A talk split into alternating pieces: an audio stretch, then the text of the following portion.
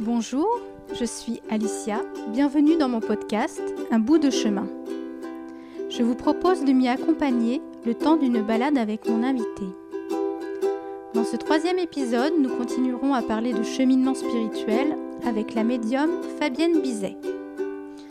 Si j'ai choisi d'interviewer Fabienne, c'est parce qu'elle a un côté hyper cartésien qui ne l'a cependant pas empêché de cheminer spirituellement.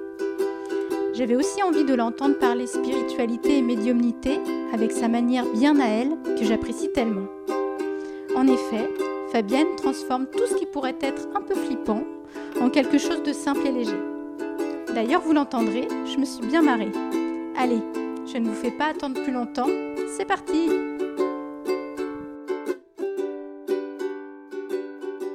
Bonjour Fabienne Bonjour Bienvenue dans mon podcast, donc Un bout de chemin. Ce que j'aimerais pour commencer, c'est que euh, tu nous fasses un peu voyager. D'accord. Et que tu nous emmènes sur un bout de chemin euh, sur lequel tu aimais te promener lorsque tu étais enfant. D'accord. Alors chez mes grands-parents, il y avait un petit chemin sous les arbres. euh, et euh, après le, repas du midi, on allait se balader par là. Il y avait des noisetiers. Il y avait, ouais, c'était, c'était la balade sympa du dimanche, quoi. Chez Et mes comment tu te sentais pendant, pendant... Insouciante. Insouciante Ouais. C'était l'insouciance Ah, que tu aimais sur ce chemin. Ouais, ouais. L'ombre, le. Ouais, vraiment, c'est vraiment, pour moi, c'est l'insouciance de l'enfance, quoi. Justement, on va commencer par parler de, de toi enfant. D'accord. Comment tu décrirais la petite fille que tu étais? Je dirais une petite fille euh, vive d'esprit, euh, joyeuse, malicieuse, taquine, et qui se posait déjà euh, pas mal de questions. Quel genre de questions? Bah, des questions existentielles, en fait, quand j'y repense. Tu vois, mes parents, ils m'ont dit que quand j'étais petite, euh, les clochers, je les appelais les raras du ciel. c'est vachement- c'est beau, je trouve ça poétique. Mhm. Mais je me, je me dis, qu'est-ce que je- la petite fille que j'étais à 4 ans, pourquoi elle disait ça, tu sais? Mhm. Rara du ciel. Donc je faisais la connexion tertielle déjà. Mhm. Et ouais, je me posais aussi beaucoup de questions sur les autres. Le, mais bon, c'est- évidemment, c'est beaucoup moins élaboré que maintenant. Mais pourquoi un tel est comme ça? Pourquoi euh... ouais, pourquoi? En fait, moi, j'ai toujours été euh, Madame Pourquoi. euh, Une petite fille qui avait envie de comprendre Ouais. euh, les autres, le Oui. monde? Ouais. Et euh, mais surtout, oui, j'étais joyeuse. euh, J'avais ma bande de copains euh, jusqu'à 10 ans, quoi. Jusqu'à l'âge de 10 ans, c'était bien. Ah, après 10 ans, c'était. Après, ce qui s'est passé. L'insouciance est partie. Ouais, elle est partie, ouais. Ah ouais. Après, mon père, il a été muté. euh, On habitait à côté de Vire, donc c'est dans le Calvados. Mhm. Je suis née là-bas. Et mon père a été muté à Caen. Donc il y avait 60 ou 70 bornes, mais Caen, c'est la grande ville du Calvados, quoi. C'est... On s'est retrouvé à un petit village à côté de Caen, mais c'était la mentalité euh, citadine. Et moi, je débarquais de ma, tu sais, ma campagne. Et j'avais tous mes amis, j'avais laissé tous mes amis derrière moi, tous mes amis de CM1. Donc je suis arrivée en CM2 et je, je me suis sentie mais seule, mais et j'ai jamais réussi à m'intégrer. euh, Et qu'est-ce qui était différent? la, la, la, ouais, la mentalité. Je, je quittais un groupe où j'étais un peu. C'est un peu bizarre de dire ça, mais j'étais une sorte de leader, même sans le vouloir, tu sais. Je, je, je fais, je fédérais les gens autour de moi. Et là-bas, je me suis retrouvée vraiment seule, euh, incomprise. Tu te sentais pas acceptée euh, Ouais, ah non, pas du tout acceptée. Et c'est bizarre aussi parce que c'est l'image que j'en ai maintenant, parce que, et donc ça doit être vrai parce que je l'ai vécu. Mhm. Mais j'ai aussi des gens qui me disent, mais tu te rappelles pas, on s'entendait super bien. euh. Ah oui. Ouais. C'est- c'est bizarre. Donc eux avaient le, enfin, ont le souvenir de bah, d'avoir noué une amitié avec toi à ce moment-là. Ah. Et pour toi, enfin, t'avais l'impression d'une distance en Ah fait. ouais. Ouais, d'accord. En fait, quand j'étais au collège, je me sentis, mais les quatre, pour moi, c'est les quatre pires années de ma vie. Je me suis sentie tellement seule et tellement en décalage avec les autres, incomprise, tu sais. Je me disais, je comprends pas. Là, je me rappelle de mes questionnements Ouais. existentiels. Je comprends pas pourquoi ce que je suis à l'intérieur, les gens, ils le perçoivent pas, tu sais. Je, je sentais un décalage tout le temps et je comprenais pas pourquoi Mhm. je renvoyais cette image-là. Donc, tu vois, c'était à 12-13 ans, hein, ce genre d'interrogation. Je suis pas sûre qu'il y ait des gens de 40 ans qui se les posent. C'est vrai. Et donc là récemment, euh, j'ai retrouvé une amie de, de collège et euh, elle m'a dit, euh, tu sais, Fabienne, t'as été un pilier pour moi. Je dis, euh, moi, moi, tu parles de moi là? Et euh, elle me dit, bah oui, pourquoi T'en doutes? Je dis, bah ouais, moi au collège, je me sentais hyper seule. euh. Mhm.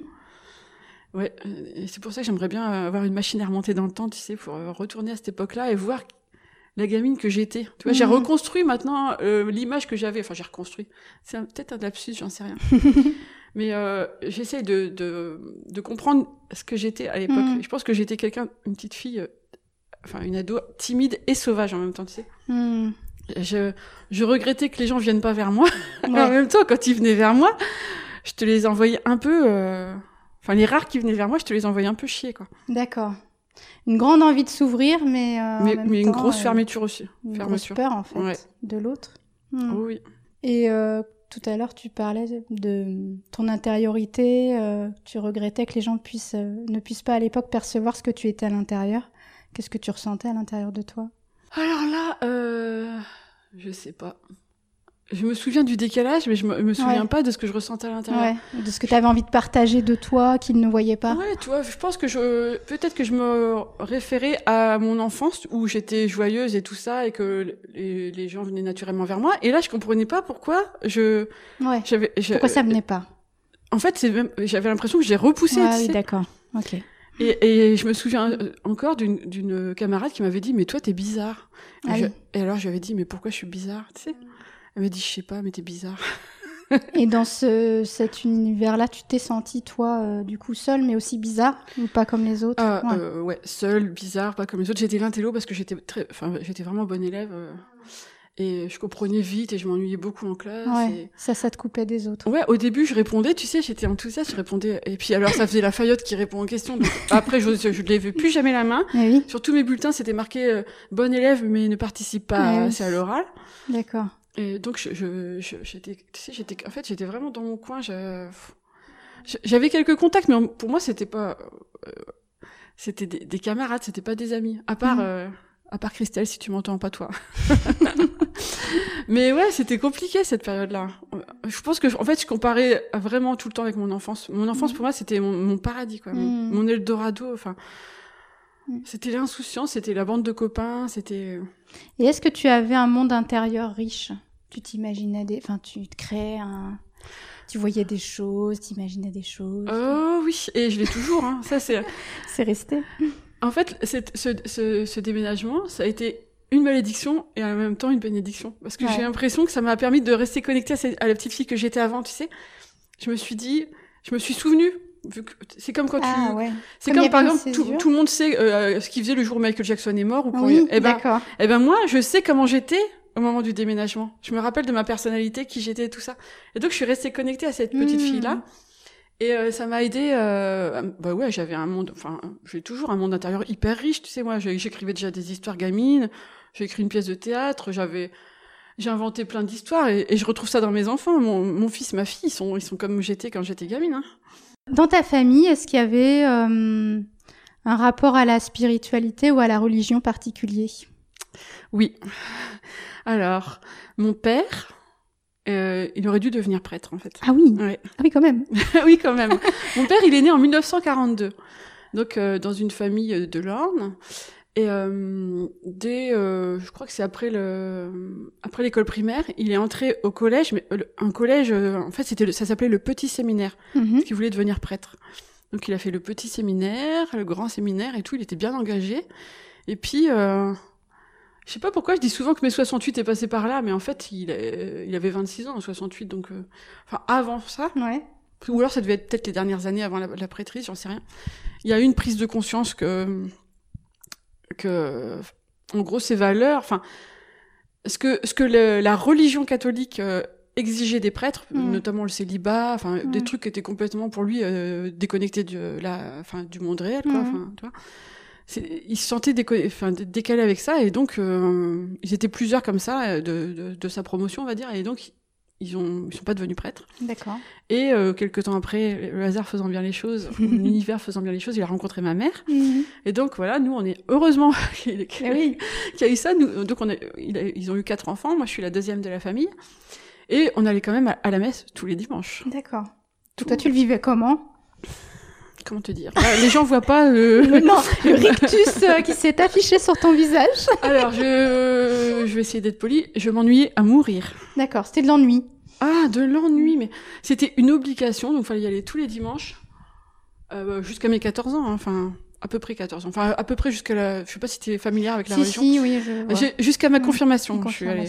Et après, j'ai tout laissé tomber. Ok. Et donc, euh, je je sais pas à partir de quel âge j'ai commencé à m'ennuyer, mais oh, je, je je comptais par exemple, je disais tiens, je vais compter combien de fois il y a le mot Dieu dans le, de le livret de la messe, tu sais. Ou alors je faisais ça sur le bord de, je croisais mes doigts et tu sais sur le bord de, du truc qui est devant chaque, euh, euh, comment dire, dans les églises il y a des rangées, il y a des Oui, bancs ouais. et puis le banc devant il y a le dossier du oui, banc. il y a un dossier. Et moi, je faisais ça avec mes doigts, je croisais mes doigts Ouais. pour que ça me donne l'impression qu'il y avait deux côtés. tu sais, Enfin, c'est bizarre. Je sais pas, il y en a peut-être qui comprendront. C'est une, c'est une En sorte tous les cas, tu t'occupais. c'est pas une illusion sensor- sensorielle. Quand tu fermes les yeux, t'as l'impression qu'il y a deux côtés. Enfin bref, peu importe. Vous avez rien compris. Bon, en tous les cas, il y a une expérience sensorielle Voilà. incroyable. Voilà, C'est pour vous dire que je, voilà, je m'occupais comme je pouvais. Et je m'ennuyais à mourir, mais et puis alors on avait un curé spécial là où j'habitais, c'est que il commençait sa phrase, mais on n'entendait jamais la fin de la phrase parce qu'il baissait la tonalité avant la fin. Il disait prenez vos missels, page fond fond. Donc en plus déjà que ça m'intéressait pas, mais je pouvais même pas regarder. Et puis je trouvais les chants morbides, enfin je trouvais Ouais. tout morbide quoi. Et euh, et mon père, donc euh, combien de fois on en a discuté? Parce que lui, bah, c'était quand même, en- même s'il n'était pas devenu prêtre, la religion c'était sa vie. Quoi. Hmm. Et donc il essayait de me faire comprendre. Je lui disais mais c'est quoi l'intérêt d'aller à la messe tous les dimanches Mm. Et puis les gens ils vont à la messe et puis quand ils sortent, et le pauvre qui est assis par terre, ils en ont rien à cirer. Et puis ils continuent à dire des méchancetés et tout ça. Ouais. Et mon père me disait oui, mais quand t'as un ami, t'as envie de le voir, et, et c'est ça la messe, c'est que tu vas à la rencontre de ton ami. Je dis bah ouais, mais pourquoi euh, tous les dimanches et puis pourquoi de cette façon-là? Enfin, Son ami, c'était Dieu dont il euh, parlait. C'était Jésus pour mon père, Ah, et c'est toujours Jésus. Ok. son ami. Et vraiment, je comprenais pas. Et pourtant, on en a eu un paquet de discussions euh, là-dessus, et, et non. Et, et, et en fait, je sais pas si je dois en avoir honte ou pas, mais à force de poser toutes ces questions-là euh, à mon père, à ma mère, euh, et ben maintenant, ils vont plus à l'église. euh, Enfin, ont- ça Mhm. fait un bout de temps qu'ils ont arrêté. Ma mère. Je lui demandais à ma mère, je disais, mais maman, t'es croyante Mhm. ou, euh, ou en fait tu reproduis ta, tu vois, c'est en Est-ce fait, c'est un une truc tradition sociétal, voilà. Voilà. Hmm. Euh, T'allais à la messe tous les dimanches avec tes parents et du coup, bah, tu... Hmm. et puis en fait, ma mère, j'ai l'impression, enfin, je sais pas si t'écoutes maman à l'émission, mais j'ai l'impression qu'elle est pas croyante, quoi. Mon père, il croit en Jésus. Mais plus vraiment, j'ai l'impression que c'est la, que la religion, enfin, le dogme, il a un peu plus de mal avec ça. Et donc, toi, tu parlais d'ennui, mais il n'y a pas que ça. C'est que ça ne te parlait pas, ça faisait pas écho chez toi. Bah, en fait, euh, non, ça faisait pas du tout écho. Je comprenais pas. Je me disais, mais enfin, non, je sais pas si à l'époque je me disais pourquoi on a besoin de nous dire de nous aimer les uns les autres. Tu sais, Hmm. je crois que c'est venu plus tard ça. Hmm. Ouais, je trouvais que c'était complètement déconnecté de la réalité. Je trouvais que c'était hypocrite. Je trouvais que c'était, euh, je trouvais que c'était euh, morbide aussi Ok. Ouais. et, je, et, et, et chiant. D'accord. Oui, là, c'est plutôt sur l'aspect de, des enseignements liés à la religion, des conduites à tenir, etc. Mm. Et, et vachement culpabilisant. Ouais.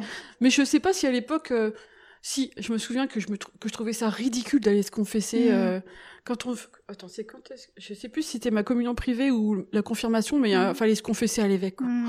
Et je me dis je disais à mon père mais faut vraiment faire ça je, je trouvais ça ridicule quoi. Je me souviens plus ce que je lui avais sorti comme euh, comme euh, péché que j'avais fait mais euh, parce que fa- fa- fallait Ouais, forcément avoir des péchés. C'est vraiment c'est Ouais. ça les religions enfin je sais pas je connais pas les autres mais je suppose que c'est un peu le même euh, Ouais. c'est vachement culpabilisant tu sais. Tu Mhm. forcément t'es quelqu'un qui fait des Euh, et sur la dimension croyance, euh, croyance vraiment spirituelle, vie après la mort, euh, est-ce que vous en parliez avec tes parents ou... Alors, la dimension vie spirituelle, mon père, il disait Dieu, il est dans ton cœur. Hmm. Je, ça veut rien dire, je lui disais, tu sais. C'est pour moi, ça veut rien dire ça. Hmm. Et la vie après la mort, j'ai pas souvenir qu'on en ait parlé à cette époque-là. On en a parlé depuis euh, Mm. euh, euh, avec mon parcours. Bien sûr. Et euh, d'ailleurs, on n'a pas du tout la même conception des choses. Hmm. Et à cette époque-là, non. Et alors moi, à cette époque-là, bah, je croyais pas du tout à la vie après la mort. Hmm.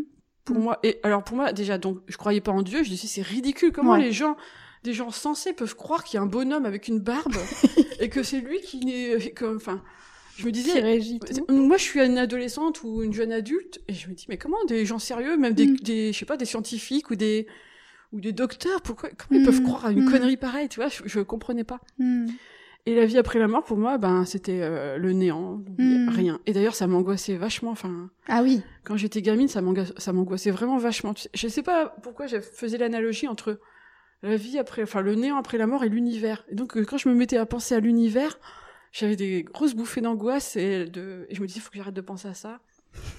Et donc, j'ai réussi, je sais pas comment, à bloquer cette peur de la mort. Tu sais, Ah à- oui. Ouais, je me suis dit, il faut que j'arrête de penser à ça. Du coup, en l'occultant, c'est ça? Ouais, en... ouais, c'est ça. En Dès, que je sentais que ça venait, je, je bloquais le truc. D'accord. Ok. Je sais pas comment j'ai réussi à faire ça, parce qu'en général, quand tu, quand tu veux pas penser à un truc, eh ben, c'est là que tu penses le plus. Ouais. Mais ben, en tout cas, ça a marché, et euh, j'y pensais plus, en fait. J'avais plus... C'est même pas que j'avais plus peur, c'est que je voulais plus y penser. Ouais. Oui, et que t'as quand même réussi à ne plus y penser. Ouais. Du coup, j'avais plus peur, et... Et euh... Ouais, puis c'est peut-être facile de ne pas penser à la mort quand on est jeune aussi. Ouais, c'est Enfin, vrai. je sais possible. pas, après ça dépend de ton parcours, mais... euh, Mais, ai... mais je m'y as- suis réintéressée plus tard, euh, quand Ouais. même, toujours avant de découvrir ma médiumnité. D'accord. c'est quand même un truc autour duquel je tournais, quoi. Ah oui, Ouais. d'accord. Et ça, c'était vers quel âge? Que j'ai commencé... adulte? Ouais, quand j'ai commencé, euh, euh, j'ai acheté les bouquins de Moody, de, du père François Brune. Hmm. Alors Moody, je suppose que ceux qui écoutent les- l'émission, Mhm. c'est des gens qui vont être euh, intéressés par la médiumnité. Raymond Moody, c'est un, un médecin américain, il me semble qu'il était anesthésiste. Mhm. Enfin, un truc comme ça, il était hyper cartésien et, et donc lui, euh, ben, son monde a basculé. Euh, je sais plus si c'est lui, parce que j'en ai lu plusieurs, mais je sais pas si c'est lui qui a eu une expérience de mort imminente. Ou en tout cas, il a recensé ça chez ses, euh, chez ses patients, quoi. Mhm. Et il a eu tellement de témoignages qu'il a dit c'est pas possible, il se passe un Mhm. truc. Enfin voilà. Donc j'ai lu ça.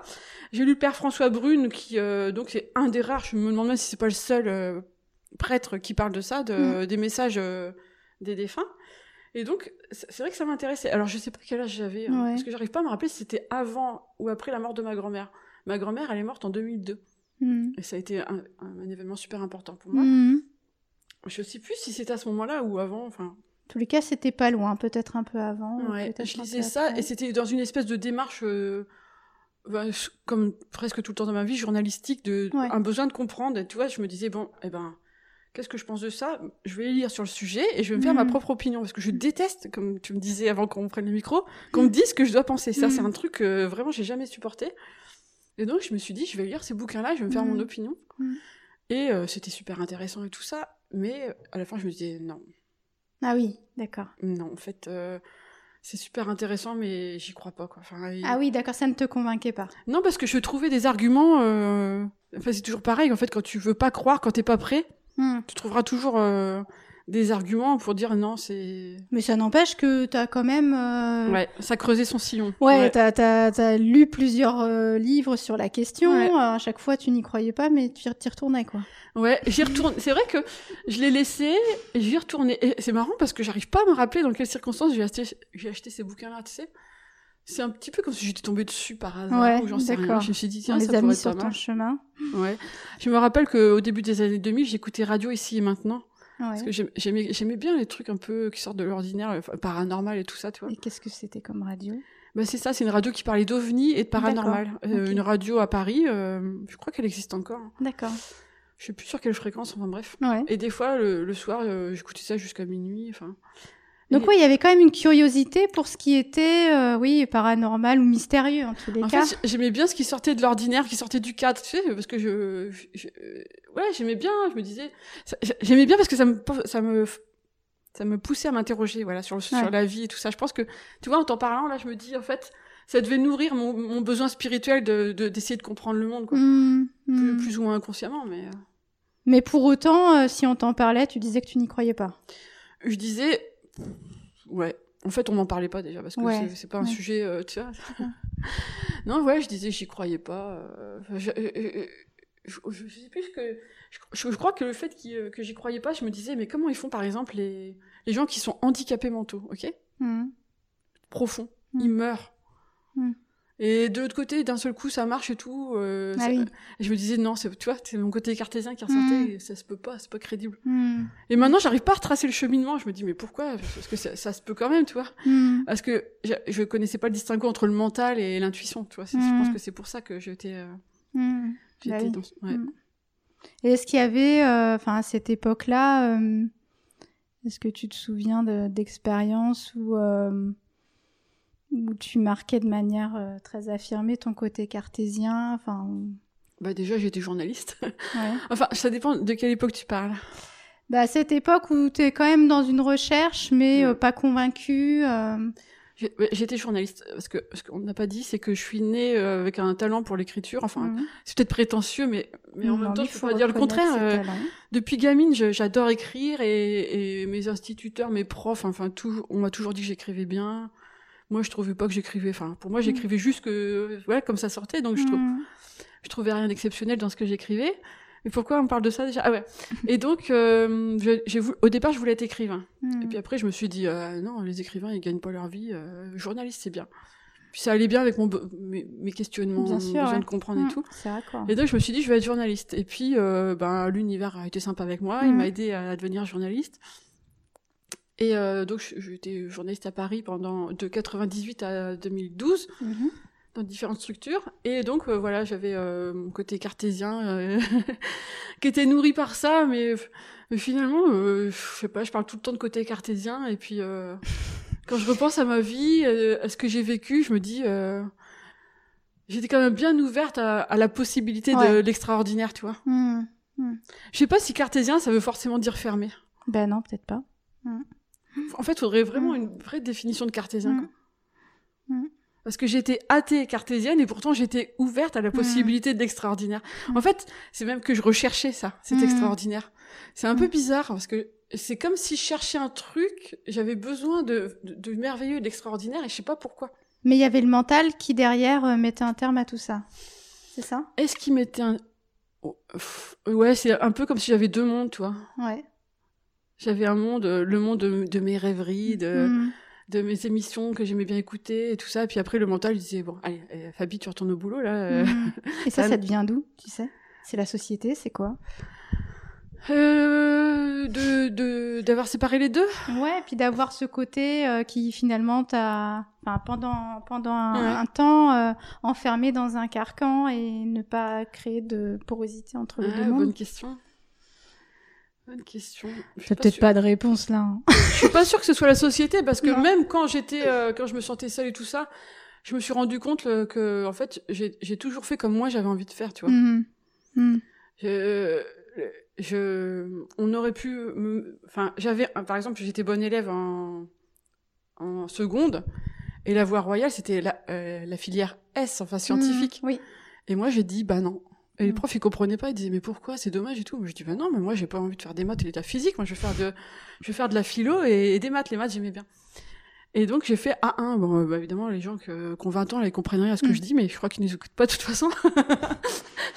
et donc, euh, ouais, j'ai, j'ai- C'est littéraire, hein, c'est ça? ouais, inconsciemment, parce que je, je crois pas que c'était volontaire finalement, mais j'ai jamais suivi la norme, j'ai quand même, Mhm. Enfin, si, peut-être que j'ai suivi la norme, je peux pas dire jamais. Mais quand même, souvent, j'ai plus écouté Mhm. mon cœur que, que la norme. Mhm. Et alors pourquoi je revenais dans la, je sais pas. Et peut-être que c'était important pour. euh, Je crois que ça fait partie de moi. En fait. Ouais.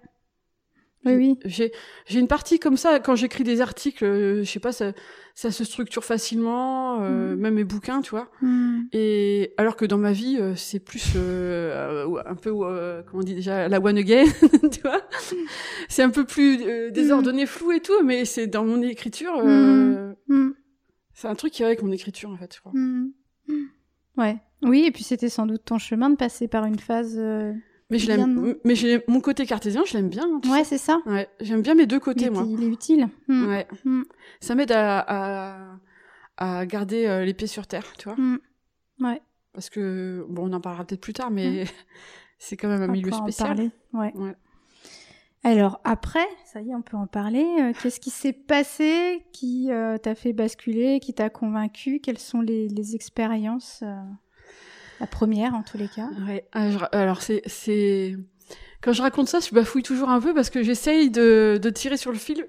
Il y a un Ouais. moment important en mars Un moment 2016. Mais avant ce mars 2016, il y a eu tout un, un enchaînement de, d'événements qui font que. Alors, si je remonte, le plus loin que je remonte, je pense que c'est la mort de ma grand-mère en 2002. D'accord. Elle est morte, ma grand-mère, elle était entre guillemets fan de la Vierge Marie. Mm. Elle est morte un 15 août. Ah oui. Et autour de moi, ils n'ont pas vraiment relevé. Enfin, ils ont dit ah, elle est morte le jour de. Mm. Et moi, je me suis dit, euh, attends, c'est quand même bizarre, non? Enfin, je sais pas, c'est bizarre. je trouvais ça bizarre. Mm. Et j'ai commencé à faire des rêves d'elle. Je sais plus combien de temps après. C'était pas, c'était pas la première année. C'était peut-être même pas les deux premières années. Mais j'ai commencé à faire des rêves d'elle. Euh, je savais dans mes rêves qu'elle était morte. Hmm. Elle, elle me parlait pas, mais elle était là. Hmm. Et euh, en 2000, euh, 2008, non, pas 2008, en 2014. Hmm. En fait, j'ai plein de trucs à raconter. Alors, un autre truc, un autre truc. Mon fils, euh, quand, quand je suis tombée enceinte de mon fils, euh, il devait naître au départ un 17 novembre. Mhm. Date de naissance de son grand-père paternel qui était mort juste l'année avant, en 2008. Ah oui. Je dis, c'est quoi? Il y a 365 Mhm. jours dans l'année. Mon fils, il- sa date de naissance, elle est prévue le 17 novembre. Hmm. Finalement, il est né avec un mois et un jour d'avance, donc le 16 octobre. Hmm. Et quand j'étais enceinte de ma fille en 2014, elle devait naître le 18 décembre. Mais si elle était née avec un mois et un jour d'avance comme mon fils, elle serait née le 17 novembre. Ah oui. T'imagines? Ah oui, d'accord. Donc là, quand même, ça a commencé à Ouais. me travailler ces Mm. trucs-là. D'ailleurs, quand je t'en parle, là, ça me fait des frissons. Et un jour, donc j'ai fait Et un tu rêve. disais quand même, il y a un truc. Il y Ouais, a un truc, ouais. c'est quand même étrange. Il y euh, avait des petits assauts de l'univers qui s'est. Ouais, ouais, t'avais des petits indices, Ouais. des petits cailloux qui étaient semés, quoi. Ouais. Et euh, un jour, euh, enfin une nuit, j'ai rêvé de ma grand-mère et, euh, et c'était un rêve, je me rappellerai toute ma vie, Mm. je crois. J'étais, c'était bon, c'était bizarre comme mes rêves sont souvent bizarres. C'était dans un bus. Euh, tu sais, au milieu, il y a une plateforme pour les gens qui se Mm. tiennent debout. Et donc ma grand-mère, elle était là avec mon grand-père. Donc mon grand-père, il s'est suicidé quand j'avais 5 ans, donc Mm. euh, je le connais pas. Et quand je le vois rarement dans mes rêves, il est, il est sombre. Tu vois Mm. et je vois pas son visage, il est sombre. Hmm. Et donc là, il y avait ma grand-mère, il y avait mon grand-père qui était à côté d'elle, il y avait ma tante, donc la sœur de mon père, qui était décédée euh, en 2008, et il y avait euh, son mari qui était décédé en 2012. Donc c'était ça, Ouais. ce rêve-là, c'était fin 2013. Et, euh, et ma grand-mère, en Eurydice sainte, elle avait une lumière autour Mhm. d'elle, enfin, elle était resplendissante. Enfin, c'était de l'amour, quoi. Elle m'a Mhm. prise dans ses bras, et je, je ressens encore cette... Enfin, tu vois, d'en parler, j'ai envie de pleurer. Hmm. Et c'était vraiment, vraiment beau. Et ce rêve-là, ça, Mm. ça- il m'a bouleversée. Et donc, euh, le, je sais pas, peut-être le lendemain ou quelques jours Mm. plus tard, j'allais chez ma sœur à Nantes. Et euh, ma sœur, à ce, moment-là, elle essayait de tomber enceinte de son Mm. premier enfant. Et donc, j'arrive de la gare, on remonte à pied pour aller vers chez elle. Et euh, en chemin, elle, elle arrive pas à tenir sa langue plus longtemps. Elle me dit, je suis enceinte.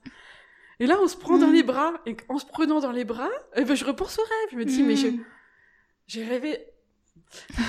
j'ai rêvé de ma mère, elle m'a prise dans ses bras exactement comme ça. Et, et le jour où j'ai rêvé de ma grand-mère, je venais d'arrêter la pilule, moi, pour euh, tomber enceinte de ma fille. Et je me suis dit. Et là, c'est pareil, ça m'a fait encore un déclic. Je me suis dit, ma- mes mères, elle est venue pour me, pour me dire qu'elle était heureuse pour nous, quoi. Mm. Ça m'a fait un déclic. Et donc, ça, c'était fin 2013. Après, il y a eu la naissance de ma fille en 2014.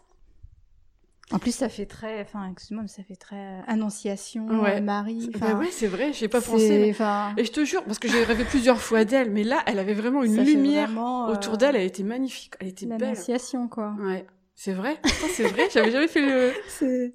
C'était trop, c'était... euh, enfin, Et c'est aussi là que je me suis dit, ça, c'était pas, c'était pas un rêve, quoi. Tu vois, autant avant, je m'interrogeais un peu sur... euh, sur euh, Oui. les rêves de défunts, parce que, voilà. Oui, t'en là, faisais déjà dit, beaucoup. euh, ce rêve-là, c'est pas un rêve. Hmm. Et donc, on est en 2014, ma fille est née fin de 2014. Alors, 2015. Attends, j'essaie de, de reconstituer. hein. Parce qu'il s'est passé pas, pas mal de Ah trucs. oui, Donc, sur une euh, période assez, assez dense, ouais. Euh, assez courte, je veux dire. Ouais, sur une période très courte. Ah, On Mm. va dire, allez, on part du mois d'août. Au mois Mm. d'août, je pars en vacances avec mes enfants euh, dans un gîte dans le Morvan. Mm. Donc, c'est pas très loin d'ici, enfin, deux heures de route. Mm. Et alors, ce gîte-là, il était. pff, il y avait une. une- Enfin, c'était.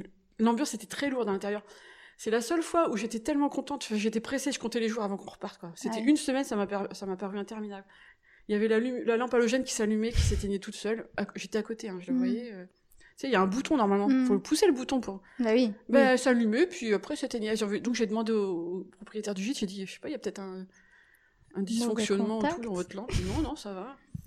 Après, j'ai lu, euh, j'ai lu le, le livre d'or. Je me dis, je vais quand même lire le livre Oui. d'or, il y a peut-être des indices. et tout. Ouais. Et j'ai lu que le propriétaire, en fait, ils étaient un couple d'hommes, et le, le- son compagnon, il est, il est décédé. Hmm. Et donc, je, voyais, je, je lis ça dans les, dans les messages des autres, quoi.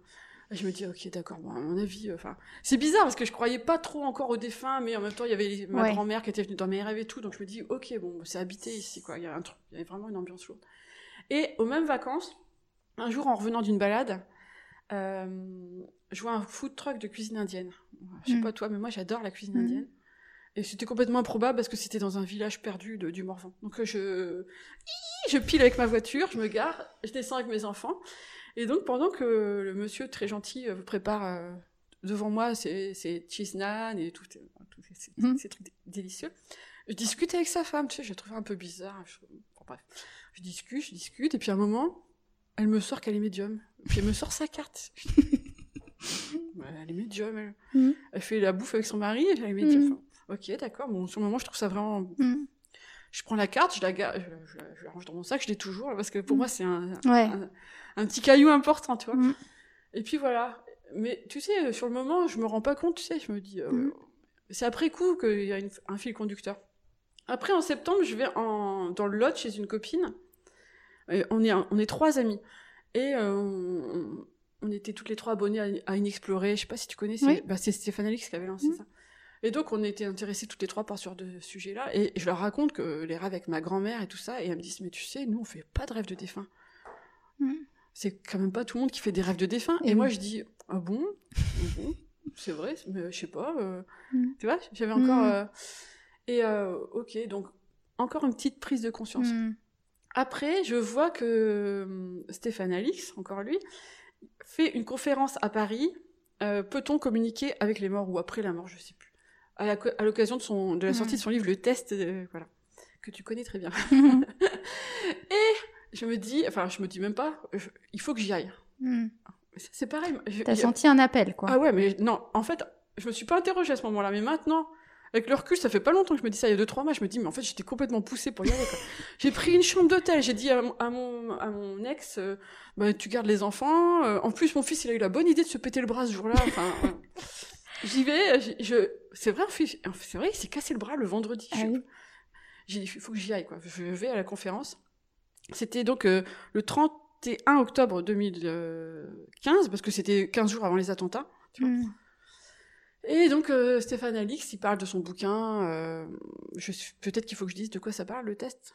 Alors très succinctement, le, le- le test, ça parle de, de- du père, de- enfin du décès du père de, de Stéphane Alix. Stéph- Stéphane Alix, c'est un journaliste qui se pose beaucoup de questions sur euh, la spiritualité, la vie après la mort, etc. Depuis la mort de son frère en Afghanistan en 2001. Et donc, euh, comme il se pose beaucoup de questions et que dans ce domaine-là, quand on est journaliste, on est un peu, un peu beaucoup frustré parce qu'on n'a pas des réponses Oui. vraiment tangibles. Il a dit, ok, je vais mettre des six objets dans le cercueil de mon père et je le dis à personne, même pas à ma femme, à personne. Quoi. Mm. Et papa, euh, dans, dans six mois, j'irai voir des médiums et s'il te plaît, prouve-moi que la vie après la mort existe en, en, en leur parlant de ces objets-là. Et donc voilà, euh, et le bouquin raconte ça. Mhm. Après, il va voir les médiums et tout ça. Je vous dis pas comment ça se passe, Mm. suspense et tout ça. Suspense. Et donc, il fait venir sur scène à la conférence, qui était hyper intéressante, franchement, j'ai adoré. Mm. Il fait venir sur scène euh, les médiums qu'il a interviewés pour son bouquin. Et là, je me dis, Oh, c'est marrant, il ressemble à Monsieur Madame Tout le monde. Parce que comme je te disais, pour moi, un médium, c'est quelqu'un qui avait du col sous les yeux, qui avait, euh, qui était habillé en noir, qui avait un air mystérieux. Dans, dans ceux-là, il y en avait un qui ressemblait un peu à l'idée que je me faisais du médium. Mais tous les autres, il y avait une, une jeune fille de notre âge, quoi. Enfin, on est des jeunes filles, on peut Bien sûr. voilà. Il y avait, euh, enfin, c'était des gens normaux, Mm. des gens normaux, quoi. Et là, je me suis dit, ah, enfin, je sais pas, ça Mm. m'a fait un déclic, hein, Mm. un autre déclic. Après la conférence dans le hall de la maison de la radio, il y avait euh, Stéphane Alix, et puis il y avait plein de bouquins, parce que lui, il a préfacé plein de livres, enfin, vrai, il y avait une collection chez la découverte, je crois. Et là, j'ai vu un bouquin sur les anges gardiens, enfin, je me suis dit, tiens, c'est marrant, ça, je vais, Mm. Voilà. Parce que il me semble qu'un des médiums avait parlé de ses guides et moi j'avais jamais entendu parler avant qu'on avait des guides et tout ça, je savais pas quoi. Mm. Je croyais pas de toute façon donc. euh, Ouais. Et les anges gardiens, c'était une notion à laquelle tu étais ouverte? Parce que Oh, rapport un peu de- à la du côté- religion. Du côté du merveilleux, oui, mais en vrai, non, hein, je croyais Oui. pas. D'accord. Et, euh, et donc, j'achète un bouquin sur les anges gardiens. Mm. Et euh, que, je, que je lis, mais je me rappelle pas trop du contenu, mais ça devait être intéressant. et dans ce bouquin-là, il, il conseille un autre livre qui s'appelle euh, Enquête sur l'existence des anges gardiens, de Pierre Jovanovic. Alors, toi, t- parce que le livre qui a marqué ta vie, c'est le test. Mm. hein? Et ben moi, c'est ce bouquin-là, Enquête sur l'existence des anges gardiens. Donc Pierre Jovanovic, c'est un journaliste financier, donc euh, hyper cartésien, Mm. euh, il en avait rien à péter de la spiritualité et tout ça. Enfin, il, il croyait pas du tout, quoi. Et il était aux États-Unis pour un reportage. Et puis, euh, sur l'autoroute, il, il voit une balle, mais vraiment une balle de fusil, hein, de, Ah, arriver sur lui. Et euh, il la voit arriver au ralenti. Donc, il a le temps de de- d'esquiver le truc. Et en même temps, ça va hyper vite. Mm. Ça va hyper lentement et hyper vite. Et là, il se dit, non. Ça se peut pas, c'est pas possible quoi. Pourquoi je l'ai vu arriver? Enfin, lui, Mm. tu vois, son, son monde euh, bah rationnel, oui, il oui. s'effondre là. J'aurais pas dû euh, pouvoir l'es- l'esquiver. Mm. Et surtout, il l'a vu vraiment Ouais. arriver au Ah ralenti, hein. la comme dans aussi. Matrix, tu sais. Mais c'est, c'est dingue quoi. Ouais. Et donc, euh, à partir de là, il dit non, euh, non, j'ai besoin de comprendre. Donc, Ouais, il fait toute une enquête sur les anges gardiens et tout ça. Et le Mm. bouquin est fascinant, franchement. Je, j'en fais tout le temps l'apologie, mais euh, Mm. et- si vous l'avez pas lu, allez le lire quoi. Mm. Et à la fin, il dit euh, ne vous contentez pas de me croire sur parole, faites le test. Expérimentez. voilà, si vous ne croyez pas, ben essayez. Au moins, vous, au moins vous, vous aurez fait, vous, vous serez fait votre propre opinion. Donc moi, je dis ok, je- j'essaye. Alors je dis ok, les anges gardiens là, vous êtes là là, qu'on rigole un peu. Allez, c'est le moment. Ouais, manifestez-vous. Et alors là, c'était un festival. Ah J'avais les plumes blanches euh, par terre dans- sur ma pelouse ou dans, à côté de la voiture, alors qu'il n'y en avait jamais avant. Mm. J'allumais, enfin, j'allumais l'autoradio de ma voiture. C'était le parking des anges, juste au moment où il disait euh, des anges, tu sais. Euh, si j'arrivais pas à dormir la nuit, euh, une nuit, je me rappelle, j'ai allumé la radio. C'était Angel de Robbie Williams. Il a passé jamais à cette époque-là. Euh, Enfin, c'était ça tout le Ouais. temps. Enfin, c'était. euh, Que des clins d'œil. Ah ouais, Mhm. c'était, euh, c'était. euh, J'ai essayé le coup de la place de, de la place de parking aussi parce que Mm. tu demandes à ton ange gardien de, de trouver une place. Maintenant, je le fais tout le temps. tu sais, C'est devenu. euh, Ça marche tellement bien. pratique, hein. Ce serait dommage de s'en priver. Et donc, euh, ça a marché et tout. Mais alors moi, je m'amusais. Je disais, putain, c'est génial Ouais. et tout. Et, et de fil en aiguille, je suis tombée sur une personne qui faisait euh, des guidances angéliques. Mm. Alors, euh, angélique, je dis, pff, Ouais. mes guidances, je dis, allez, allez, je vais essayer. On va voir. On va voir toujours mon esprit de curiosité. C'est ça, c'est la curiosité qui l'emporte. ouais. Ouais, c'est toujours ça. C'est toujours ça qui m'a guidée, la Mm. curiosité, l'ouverture Mm. d'esprit. Et euh, c'était sur la mission de vie. mm. Et moi, à cette époque-là, j'étais rédactrice ouest. J'étais plus journaliste en, en presse écrite. J'avais quitté euh, la région parisienne et je vivais déjà ici, dans le Loiret. D'accord. J'avais suivi mon compagnon de l'époque euh, qui euh, s'était fait muter dans le coin. Parce qu'on voulait pas que notre fils grandisse à, Paris. Mm. On a eu bien raison. Mm. Et, euh, et donc, la mission de vie. Je me cherchais un peu. Ouais, je- voilà, c'est pour ça que je te dis ça. Mm. Je, je me cherchais un peu parce que j'étais rédactrice web, donc j'étais dans l'écriture, mais ça bloquait. Et je. Enfin, Ouais, tu sentais qu'il je- y avait quelque il manquait chose, quelque euh, chose, quoi. Ouais. Et donc, la mission de vie, ça m'a interpellée. Donc, j'ai dit, OK, on fait ça. Et donc, je reçois, au bout de je sais pas combien de temps, euh, la mission de vie avec quatre pages. Je, l'ai- je l'ai relue je sais pas combien de fois depuis euh, cinq ans. Et il y avait tout. Alors, ta mission de vie, Fabienne, euh, c'est l'écriture. Ah bah d'accord, je suis au courant. Ouais. Et c'est aussi la médiumnité. Ah bon? La médiumnité là, bah, pour le coup, l'écriture, t'en avais connaissance, donc ça permettait peut-être de valider la deuxième Ouais, hypothèse. ouais c'est vrai, c'est Bah possible. C'est très Mm. possible, ouais. Euh, je précise que la personne qui m'a fait ça, elle me connaissait absolument pas. Mm. Ouais. Mm. Et euh, donc, euh, la Et médiumnité... elle t'avait pas rencontré parce que Non, ça se non. fait comment enfin, En fait, on voit ta... Je, je sais même plus si j'ai envoyé ma photo. C'était par, par euh, Mm. Internet, quoi. Comme je le fais moi maintenant, tu vois. Mm. Et, et, euh, la, et la médiumnité, et ça insiste, parce qu'il y a quatre cartes qui sont sorties et tout. et moi, je dis, ouais. Après, je dis, bon, c'est vrai que je fais des rêves de, Oui. défunts et tout. Et puis, euh, ouais, c'est vrai que je suis allée voir Stéphane. Enfin, tu vois, j'ai Mm. commencé à, à reconstituer le puzzle. Et, euh, et en fait, donc, cette, euh, plus que, plus que ces deux informations-là, cette guidance, elle m'a bouleversée, mais vraiment, euh, Mm. elle m'a pris, enfin, elle m'a émue, mais d'une profondeur. Je me suis dit, et donc c'est vrai, il y a des gens de l'autre côté, des gens, des entités, moi Mm. j'appelle ça des gens, qui me connaissent comme s'ils étaient mes meilleurs amis. Mm. Ils sont capables de me décrire, de savoir que l'écriture c'est important pour moi, qui sont savoir que j'ai ces probable parce que ça parlait pas que de ça, ça parlait d'autres trucs, qui sont qui sont capables de savoir que j'ai telle et telle problématique dans ma vie, qui, qui le savent. Et je, et je me suis dit, mais, enfin, ça m'a, ça m'a, vois, d'en parler, ça me fout les poils. Mm. Et, et là, et là, c'était le, le très gros déclic. D'accord. C'était en mars 2016 et ça a Mhm. changé ma vie. Mm. Et là, alors là, euh, il y a tellement eu un déclic parce qu'on dit souvent qu'il faut voir pour croire. Non, pour moi et pour beaucoup de gens que je connais, il faut croire pour Mm. voir. Et donc moi, là, ça a ouvert la porte à, enfin, euh, Oui. il y avait- il y avait plus de limite quoi. Et donc j'ai, je, là, c'était le festival. Mm. Donc j'ai eu en fait, j'ai eu un panel de tout ce qu'on peut voir quand on est médium. Mais moi, tout, tout condensé en quelques mois, et ça arrive à T'as eu beaucoup un apprentissage accéléré. mais en fait, ça m'est arrivé, je comprenais pas à l'époque, mais ça arrive à beaucoup de personnes euh, D'accord. que- que- avec qui j'en ai discuté. Donc j'ai eu euh, au, au pêle-mêle euh, un- une espèce de lumière de projecteur au pied de mon lit. Une nuit, je me suis réveillée, il y avait une espèce de colonne lumineuse, mais pas forte, hein, c'était un truc comme un projecteur, mais faible. D'accord. Et euh, je me suis dit, ah bon? Je me suis rendormie, tu sais, parce que c'était la nuit. J'aurais dû me dire, attends, mais c'est pas normal et tout, tu sais. Chérie, éteins la lumière, s'il te plaît. Ouais, et le lendemain, le lendemain, je me suis dit, euh, c'était quand même bizarre ce truc. tu Ouais. vois. Et une autre nuit, Et t'as pas douté euh, Bah de l'avoir vu? Non, Non. j'ai pas douté. Je sais pas, tu sais, des fois, t'as des certitudes. tu- Oui, des oui, trucs, oui. Tu sais que tu les as vécus. Oui, quoi. oui. Ouais, c'était vraiment tangible. Ouais. Mm. Et une autre fois, alors là, c'était plus le- la colonne lumineuse, c'était carrément le flash éblouissant dans toute la chambre en pleine nuit. tu sais, j'étais en train de dormir. D'accord. Un flash qui a duré quoi? Une seconde. Le temps que je me dise, mais c'est quoi ce truc? Et c'était déjà fini. Ok. Ouais. Et là, c'est pareil, j'aurais dû, euh, enfin, mon côté cartésien aurait dû dire, mais c'est quoi ce truc? Mm. Et là, je me suis dit, bah, ah bon. Et puis je me suis rendormie. Et c'est ça qui est bizarre aussi. Mm. Tu sais, c'est comme si mon côté spirituel, il avait pris vraiment le dessus sur Ouais. le côté euh, rationnel.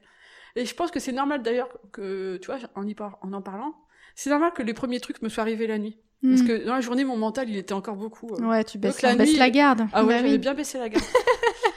Et alors, euh, euh, comme par hasard, en mars 2016, une personne, euh, enfin Delphine, je sais pas si Delphine de Beauve, Mhm. hein, coucou Delphine si tu m'écoutes, euh, on s'était rencontrés comme par hasard quelques mois plus tôt. euh, On faisait deux activités qui avaient rien à voir avec la spiritualité, ni l'une ni l'autre.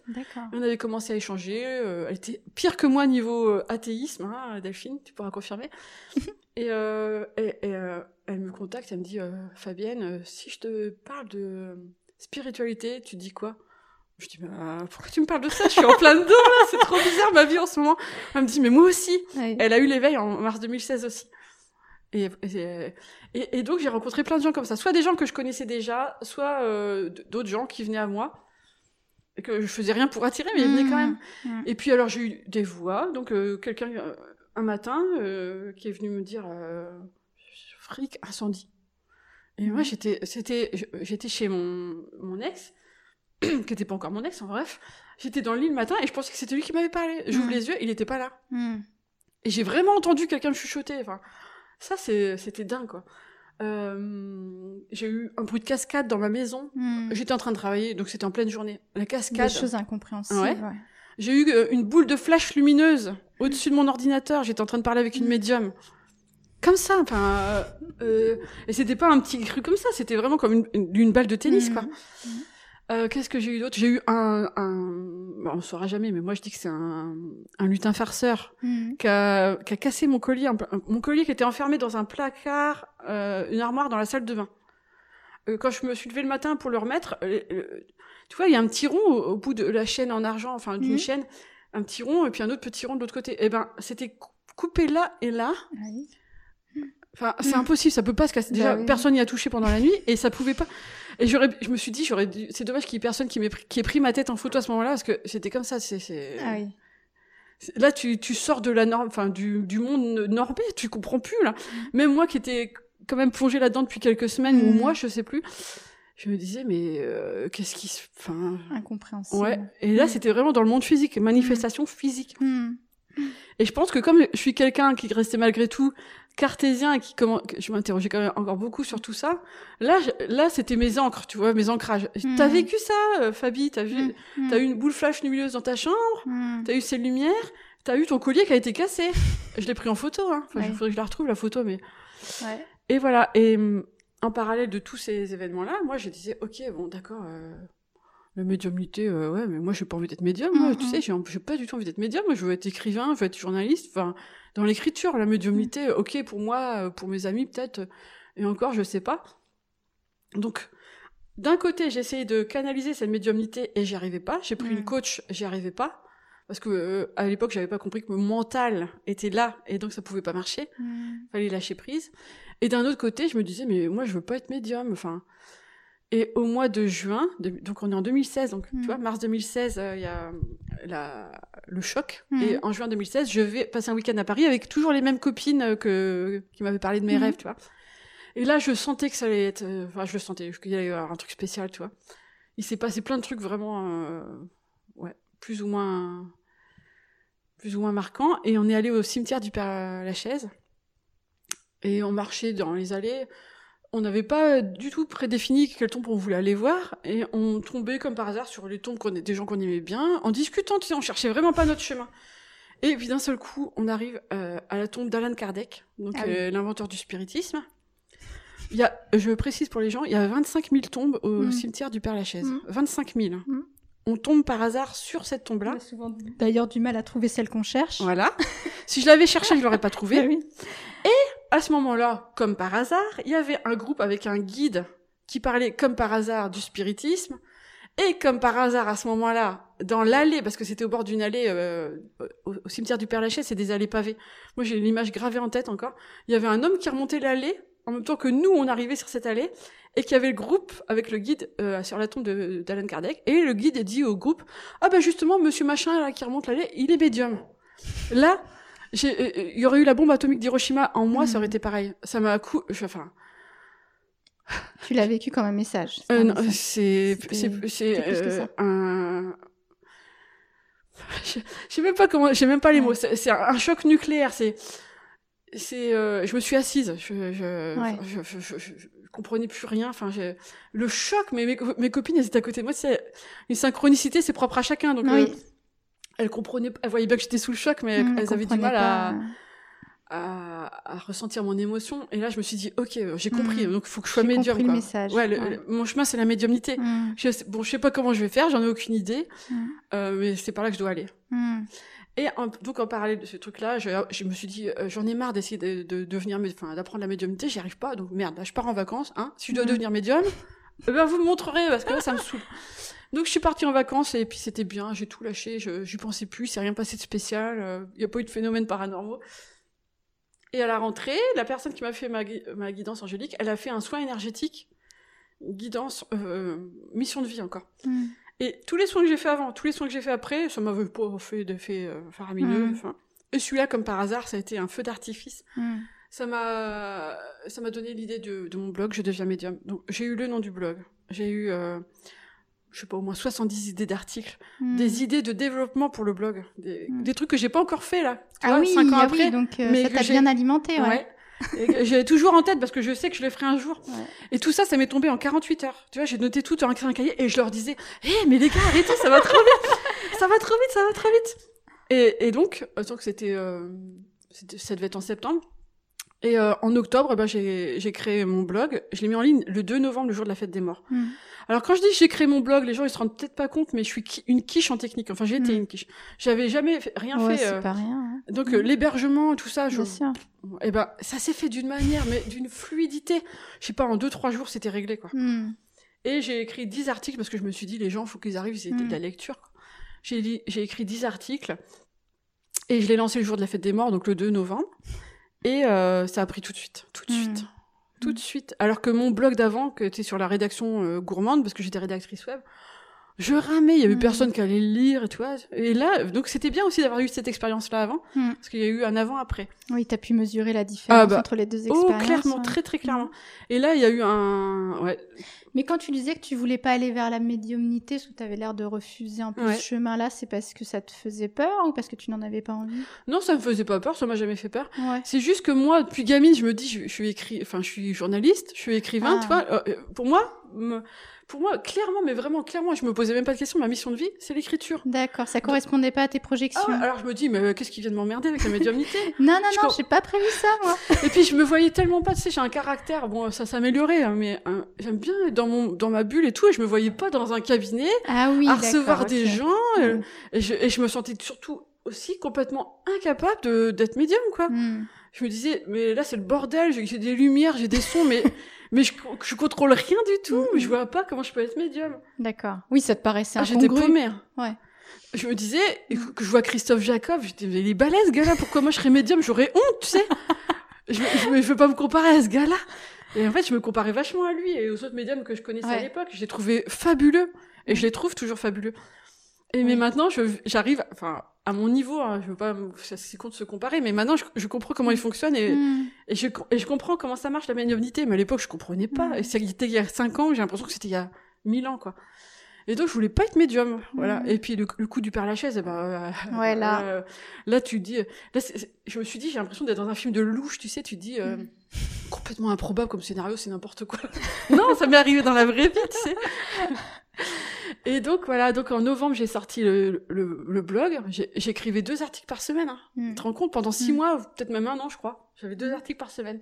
J'avais tout le temps de la matière, j'avais plein de trucs à dire parce que je partageais mes questions et tout ça. Et euh, mais je savais pas du tout comment j'allais en vivre. Mm. J'étais toujours rédactrice web à côté. Le, le hasard, l'univers faisant bien les choses, j'étais consciente que mes clients de rédaction web allaient peu à peu disparaître.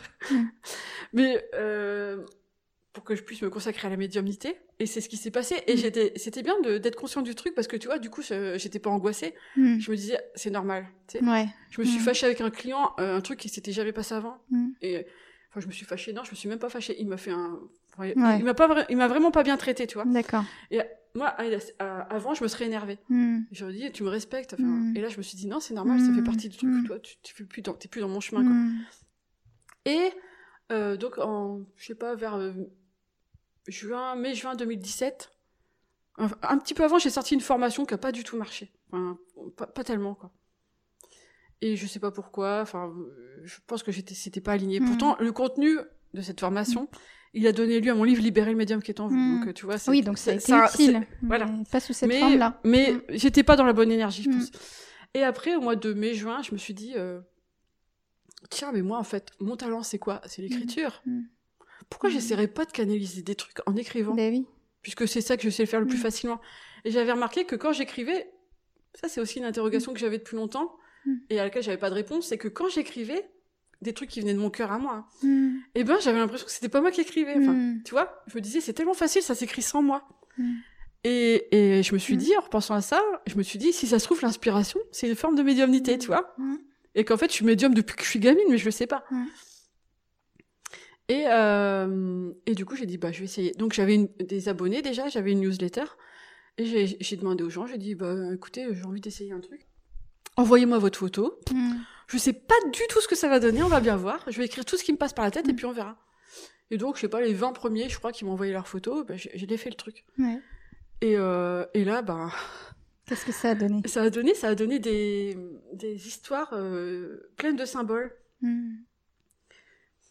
Euh, alors, il y avait des gens qui n'étaient pas du tout habi- habitués au langage symbolique. C'est-à-dire, Mm. le langage symbolique, c'est le, langa- le langage de l'univers, mais Mm. il n'est pas beaucoup pratiqué par la, Eh oui. la société cartésienne.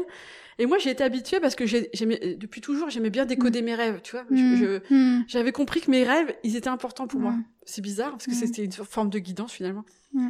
Je savais qu'il fallait que je décrypte certains rêves, que c'était important, donc le langage symbolique, je connaissais. Mm.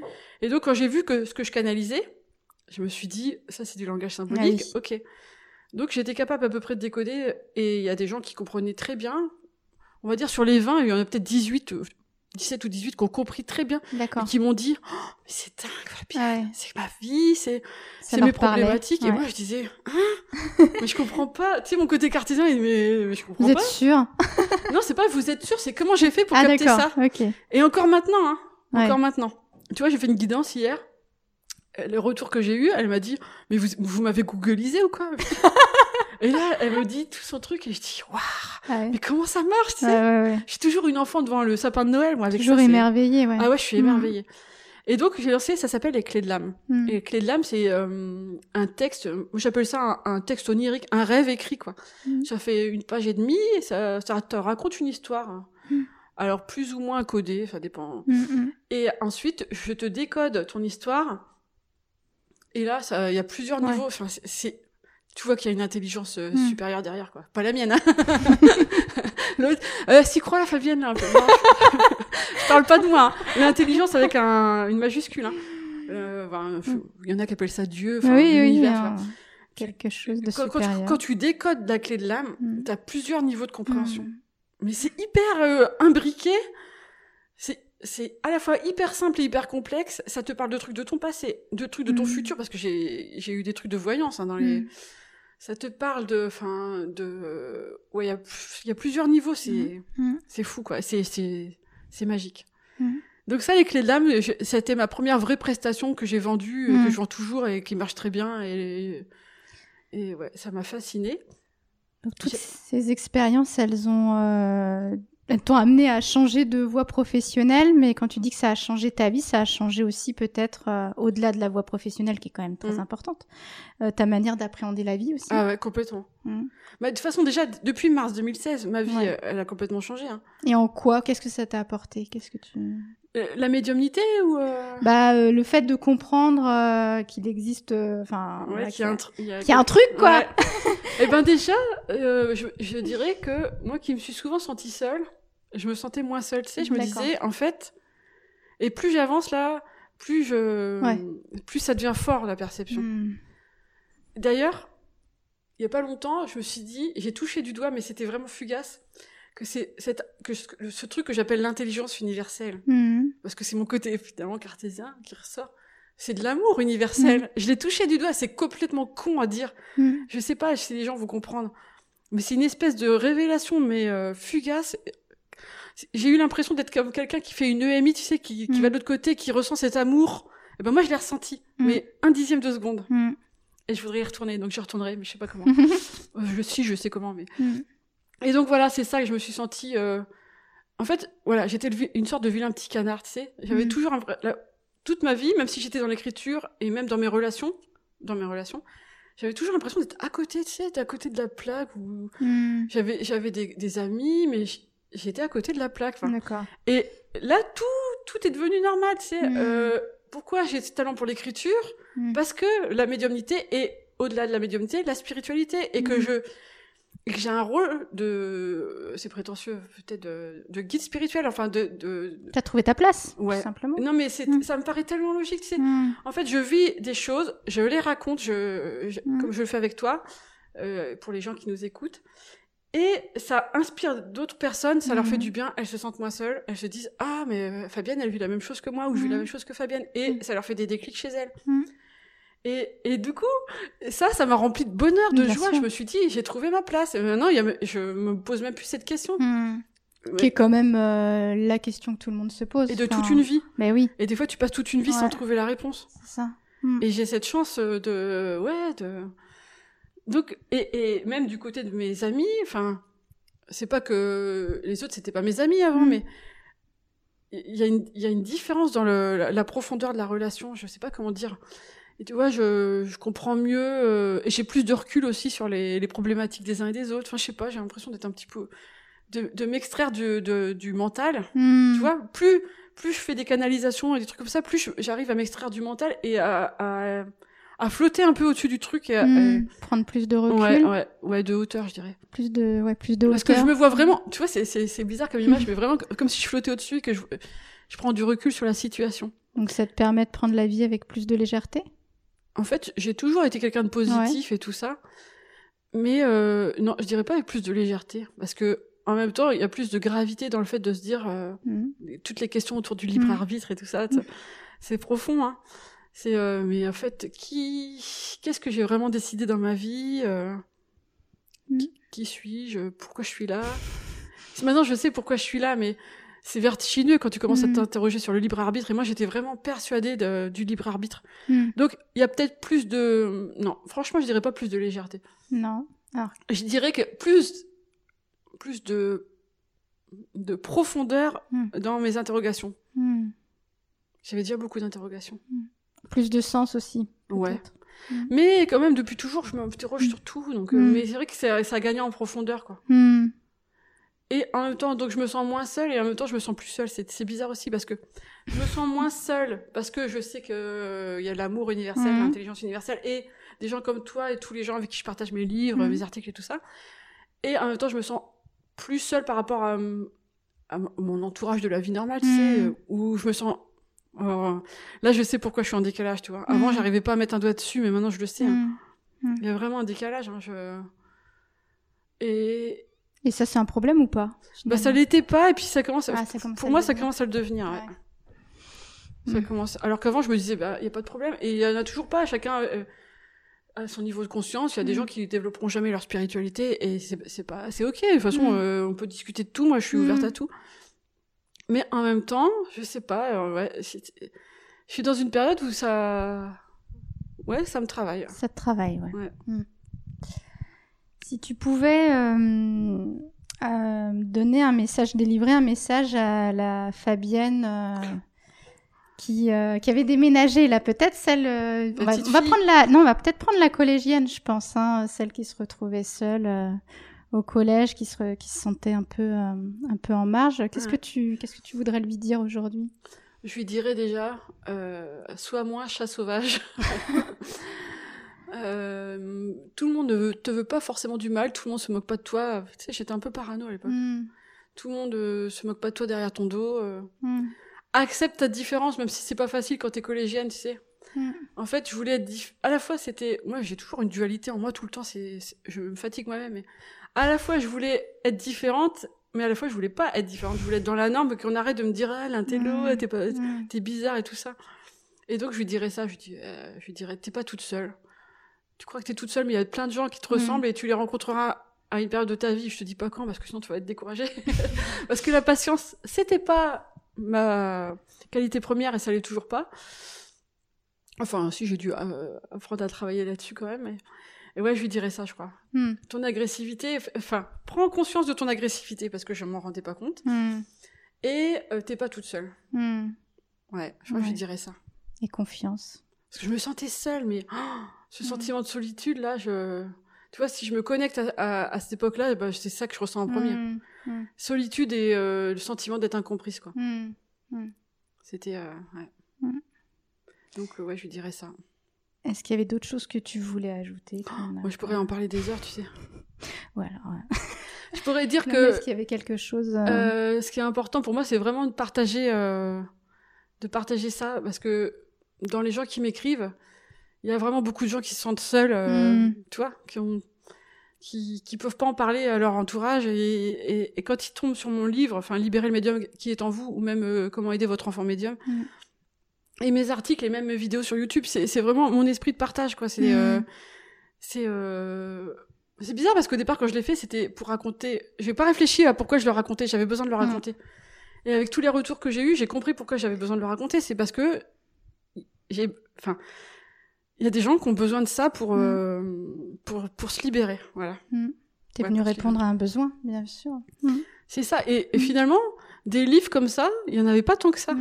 Des médiums qui parlent de hum, médiumnité ouais il y en a mais des médiums qui racontent leur parcours Mm.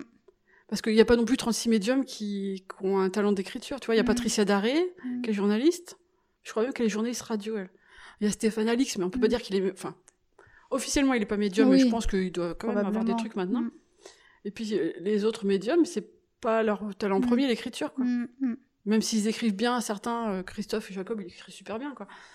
Euh, Mais euh, voilà, pour moi, ça s'est éclairé que c'est- c'était Ouais, mais pour du ça coup, que euh, c'est vrai que toutes les expériences dont on entend parler, ce sont pas forcément des médiums qui vont parler de leur euh, Ouais. errement vis-à-vis de la, Mm. de la médiumnité. Enfin, C'est ça, souvent les médiums, ils, ils te racontent les, les- Ouais. leurs, euh, ce qu'ils canalisent, le- leurs expériences. Mais c'est vrai qu'ils te disent pas que leurs doutes. et C'est euh, ça. ouais, c'est ça. vrai. Je pense que c'est ça la différence. Mm. Et moi, comme c'était mon cheminement, que je découvrais tout ça, j'avais besoin d'en Mm. parler, quoi. Mm. Oui, et puis derrière, quand tu as une personne qui fait part de ses doutes, tu, tu ressens de l'authenticité aussi. Ouais. Et ça, c'est important. Et ça, c'est toujours bien reçu. Ouais, puis et j'ai une façon d'écrire qui est simple, tu vois. Je Mm. fais pas non plus de, de, de fioriture, Mm. j'aime pas, j'aime pas. Mm. Mais comme dans ma vie, hein. euh, Mm. Et, euh, et du coup, aussi pour les gens qui aiment pas lire, et Mm. ça, je suis contente. J'ai déjà eu Ah plusieurs oui. fois le message. Il y a des gens qui m'ont dit, j'aime J'ai pas lire, mais votre livre, euh, franchement, l'ai dévoré. Ouais. Et ça me fait tellement plaisir, ne serait-ce qu'une Ouais, personne, tu sais, tu te dis, Oh, quoi, j'ai réussi à toucher une personne par l'écriture qui aimait Mm. pas l'écriture, enfin, qui aimait Mm. pas la lecture. Et, et voilà, maintenant, rien que pour l'écriture, je sais pourquoi je suis là, quoi. Mm. C'est pas rien. Et maintenant, j'ai envie d'aller plus euh, loin que la médiumnité. Ah, Parce que pour moi, la médiumnité, c'était un palier qui a duré cinq ans, enfin. ouais. Mais là, je sens que je suis appelée à parler plus de spiritualité, tu vois. De... D'accord. Euh, j'ai l'impression, en écriture en tout cas, que j'ai Mhm. fait un peu le tour de. J'ai encore un livre à écrire là sur le sujet, mais après j'ai Mhm. l'impression que j'ai un- un peu fait le tour de la médiumnité. euh. Mm.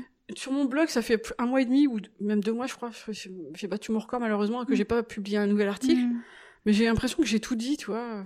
Tu sens qu'il y a une transition qui s'annonce. Ouais. Et, et même moi, mon centre d'intérêt, c'est. Enfin, j'adore toujours canaliser et tout ça. Mhm. Et euh, maintenant, je fais un accompagnement spirituel et. Et. mon- j'ai- J'ai j'ai envie d'aider les gens à trouver leur place, tu sais. Mm. En fait, il y a un truc hyper orgueilleux de. de on est là. euh, on est les- la génération qui va changer le monde. Mm. Et comment on change le monde C'est pas en faisant une révolution où Mm. euh, faut élire machin ou bidule. Comment tu changes le monde Tu commences par toi. Mm. Alors comment tu commences par toi? Ben tu, tu travailles sur toi, sur, ta- sur tes blessures, tes... À trouver ta place, quoi. Et donc, Mm. j'aide les gens à trouver leur place. Et je me Mm. dis, moi, moi, je les aide, et eux, après, par ricochet, ils vont en Mm. aider un autre. Et c'est comme ça qu'on va changer le monde. C'est vraiment comme ça. Et j'en suis persuadée. Alors, peut-être utopique. Je, je, crois pas que ça le soit. Ça prendra le temps que ça prendra. Et comme me dit euh, Pierre Rabhi, je fais ma part de colibri, quoi. Je fais ma part. Super. Merci Fabienne. Bah, je t'en prie, merci d'être venu jusqu'ici. hein. Avec plaisir.